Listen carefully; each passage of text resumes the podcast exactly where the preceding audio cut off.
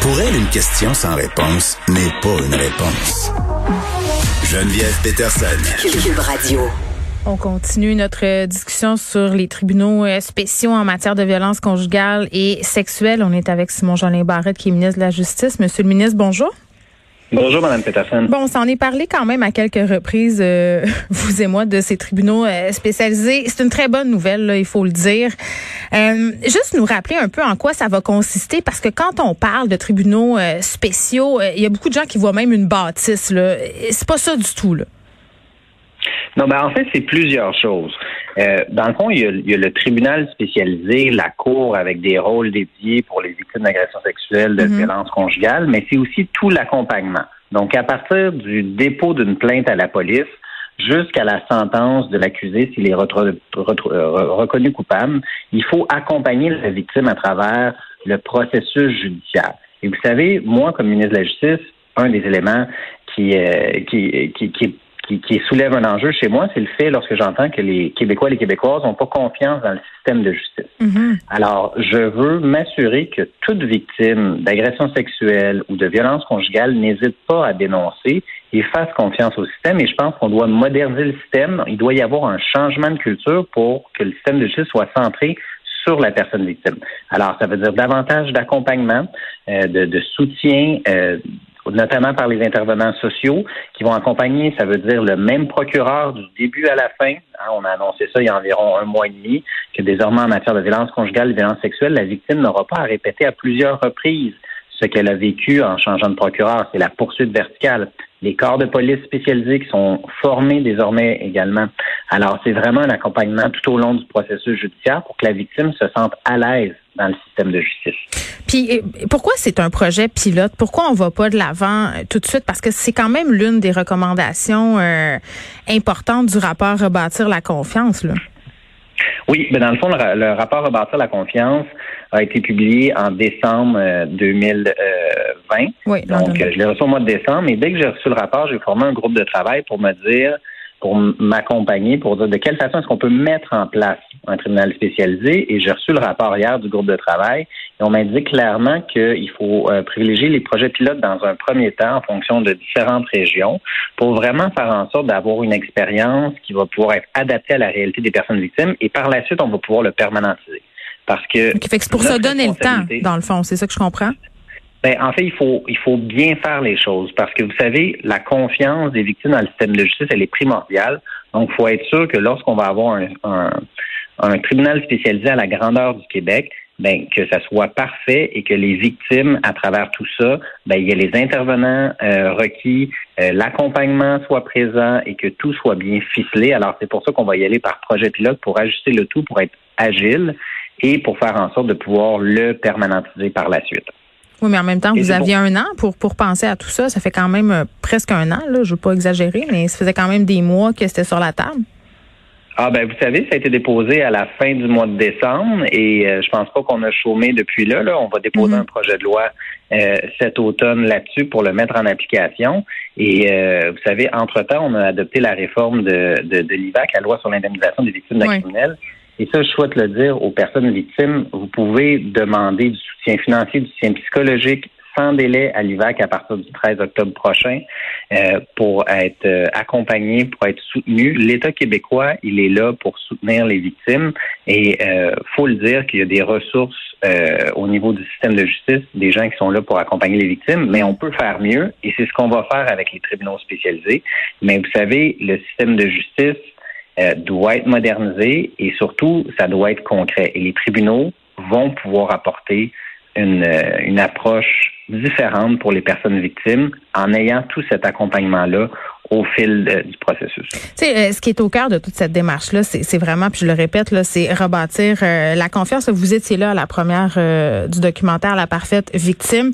Moi, moi, je me demande si ça va être assez le tribunal spécialisé, Monsieur Jeannet Barrette, parce que la confiance des victimes sans être, semble être vraiment à zéro. Est-ce que ça va être suffisant pour que, par exemple, la vague de dénonciation sur les médias sociaux arrête, que ça soit plus le premier réflexe?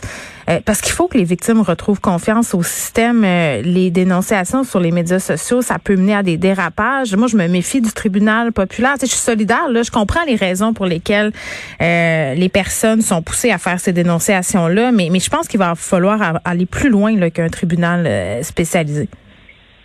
L'objectif est de faire en sorte que les personnes, les Québécois et les Québécoises fassent confiance au système de justice. Et vous savez, il y a des centaines d'intervenants dans le système de justice qui sont là pour accompagner à tous les jours les personnes victimes.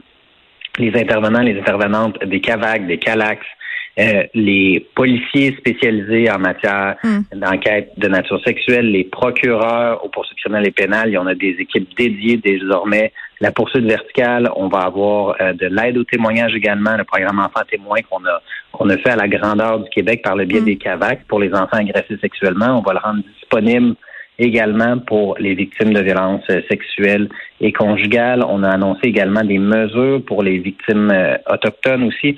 Alors, vous savez, moi, ça fait tout juste un an que je suis ministre de la Justice, mm. mais chose certaine, les victimes, elles sont importantes et elles doivent être au cœur du processus judiciaire. Et vous savez, les accusés ont des droits, mais les victimes également aussi doivent, ont des droits mm. et leurs droits doivent être respectés également. Et vous savez, ça peut être difficile pour une victime de dans son processus de dire je vais dénoncer. Humainement, ça peut être difficile pour la victime. Donc, lorsqu'elle sera prête à dénoncer, c'est le rôle de l'État, c'est le rôle du système de justice d'être prête à l'accueillir et de lui offrir les conditions optimales mm.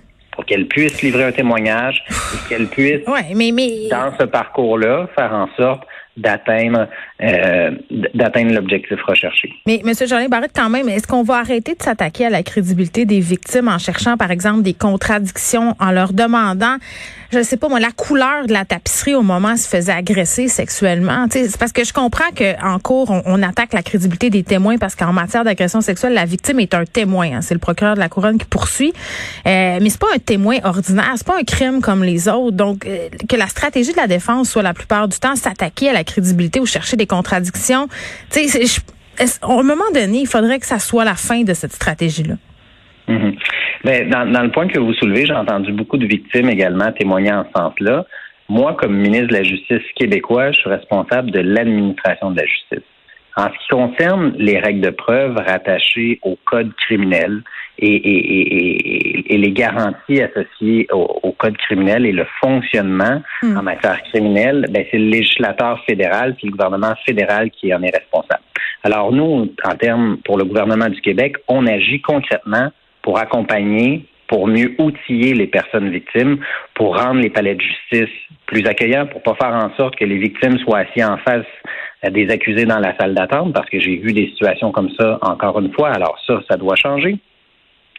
Et, au niveau québécois, ben, on va être capable d'améliorer le, sort des victimes dans leur processus, dans le processus judiciaire. Mais il y a effectivement ce que vous soulevez relativement euh, au débat contradictoire fait partie du système de justice en, droit criminel et euh, ça relève du législateur fédéral. Bien, ça relève peut-être du législateur fédéral, mais le tribunal spécialisé, c'est une ressource québécoise. Puis si on se penche pas sur cette question-là, je pense qu'on va passer à côté d'une partie du problème.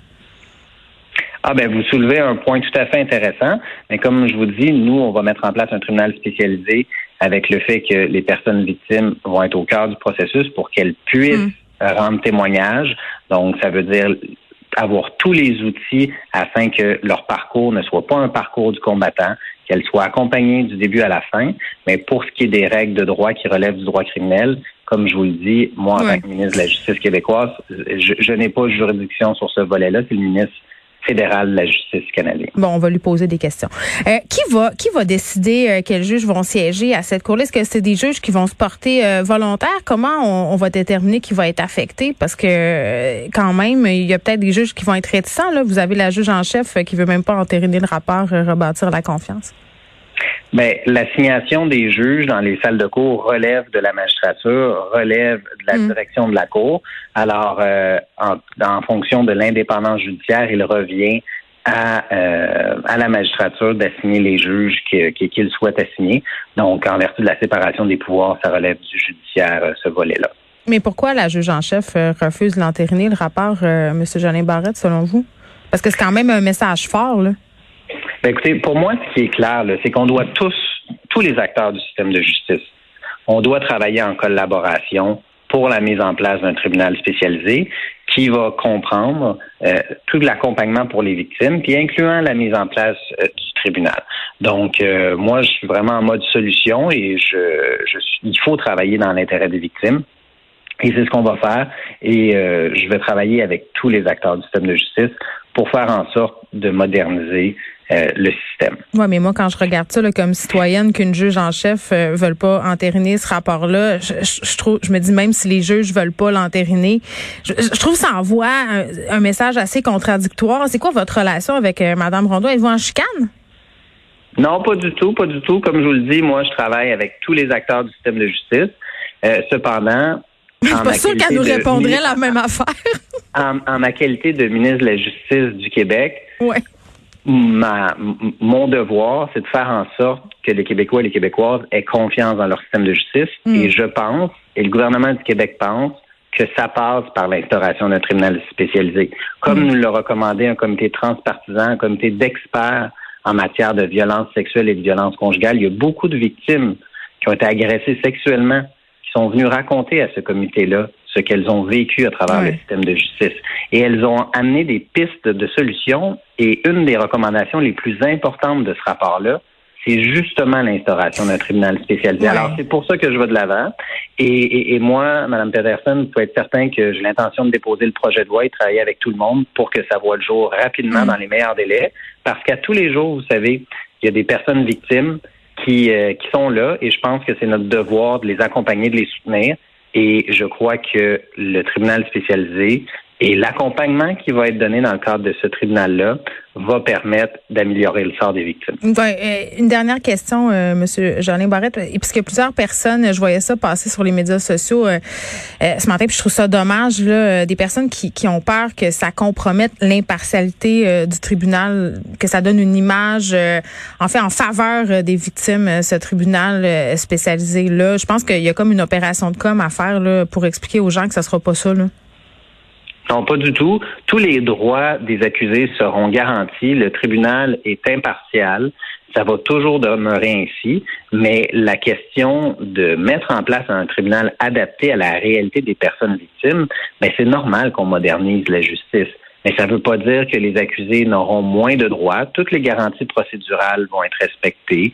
La présomption d'innocence va être respectée. La notion de hors de tout doute raisonnable hmm. va être en place également. Alors, euh, moi, je crois qu'il faut vraiment regarder ça sous qu'est-ce qu'on peut faire pour améliorer euh, le, le, parcours des victimes à l'intérieur. Il y a des difficultés, il faut l'améliorer et c'est ce qu'on annonce aujourd'hui qu'on va l'améliorer. Merci euh, Simon Jeannet Barrette qui est ministre de la Justice. On parlait évidemment de la mise en place de ces tribunaux spécialisés en matière de violence conjugale et sexuelle.